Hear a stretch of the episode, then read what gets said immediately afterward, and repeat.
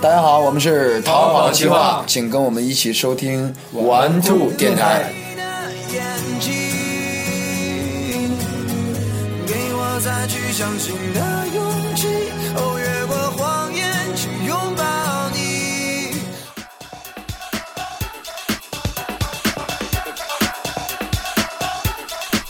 我不会开头，因为以前都是周洋开头，而且周洋，而且周洋开头开的 很拉。你不是你不是专业电台主持人吗？请你请你开个头好吗？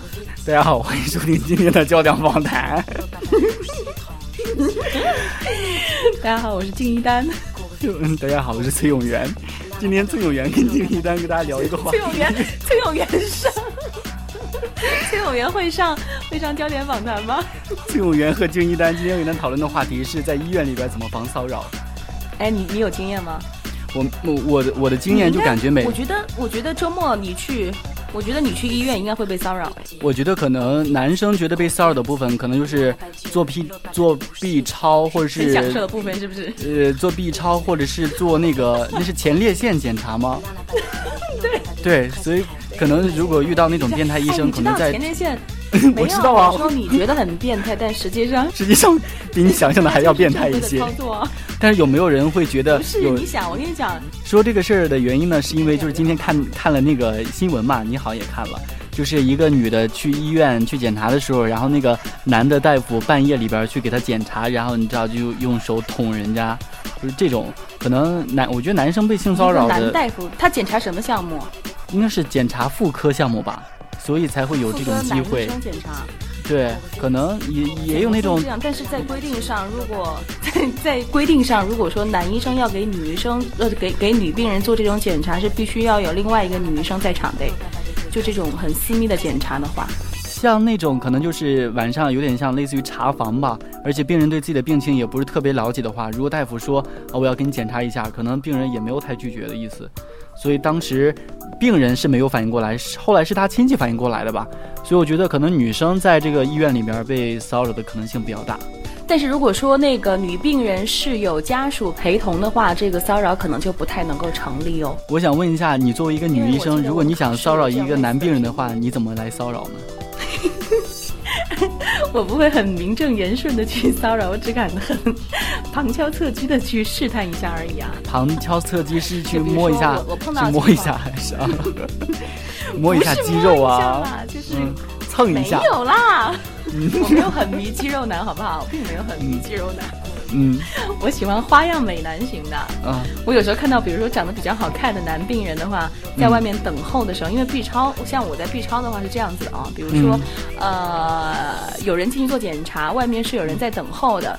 如果说我出来接倒一杯水或者怎么样的时候，看到外面有一个长得比较好看的男病人，我就会故意倒水的时间长一点啊，或者倒水倒完之后在他面前多晃几遍啊，然后故意把白大褂解开去镜子面前照照一照，因为我们平常是女生多嘛，所以我们有一个解白大褂，我照照镜子啊什么之类的。是解的白白大褂，然后扇一下腋下的那个湿润的空气吗？呼一呼，扇一下。没有，并没有，好不好？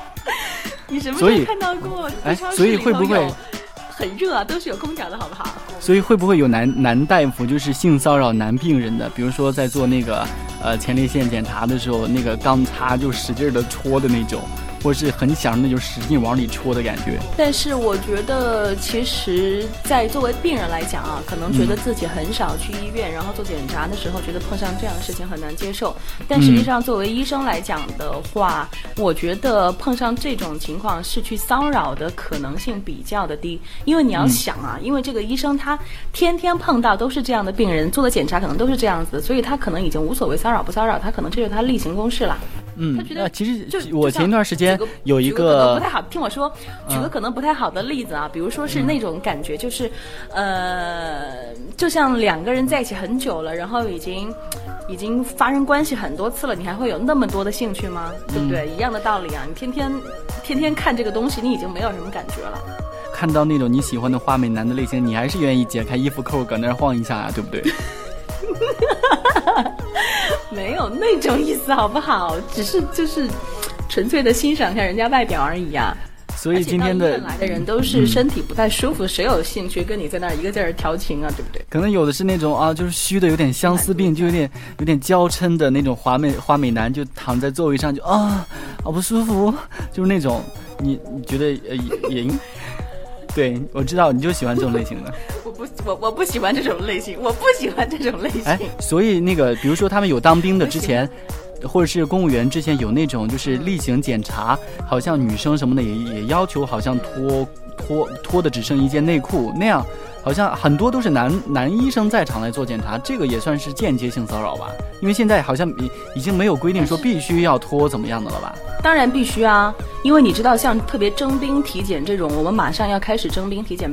八月份马上就开始征兵体检了，我们也是有排班要去做征兵体检。B 超方面也会有征兵体检的要求，非常非常非常非常的严格。我们曾经就碰到过一个一个例子，就是，呃，我们这边是看到人家肝脏里头是有一个强光点，我们当时其实这个强光点来讲并不那么好，就钙化灶还是结石。嗯，我们是聊两性话题，请把这个话题往性上转。我的意思就是说，其实征兵体检非常非常严格，他必须要去，必须要去看身身体上有没有一些缺陷或者怎么样的。嗯，你就算肾结石，这是非常常见的疾病嘛，对不对？公务员的话，肾结石是可以通过的，但是当征兵体检，你有肾结石都不能过的。严格不同的，他的那个检查要求不一样的，并不是性骚扰，只是很多人会觉得好像。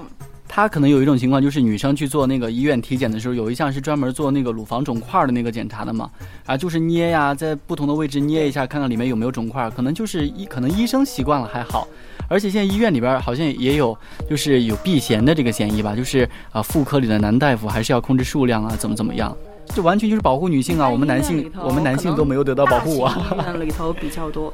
嗯，大型医院里头妇科男医生可能还是有一些，但是还是很少很少。嗯，小医院里头基本上是不可能有妇科男医生的。所以你同意一个观点吗？就是别人说，如果呃两个人结婚了，男方是一个妇科男大夫，他们就会说，哎呦，会有点变态。你会同意这样的观点吗？反正我是不会跟妇科男大夫结婚。他们就说：“ 哎呀，女人哪儿都看过了，他们肯定肯定都不感兴趣啊，而且自己也提不起提不起兴趣来。”但是其实像在我们 B 超里头也会有一些可能需要做一些比较私密部位的检查，我们也会有男医生去做，而且那个男医生是我们 B 超室里头做那个检查做最好的，就是他的专业知识是最强的。也会有病人，现在现在我觉得还相对比较开放，很多病人其实都能够接受了。但是还是有一些病人不太能够接受，也会有。祝你能够早日找到一个长得比较美少年型的妇科男大夫，然后两个人喜结连理，生一个可爱的宝宝。谢谢，这一期节目就到这结束了，拜拜。妇科男大夫，我不喜欢妇科男大夫啊。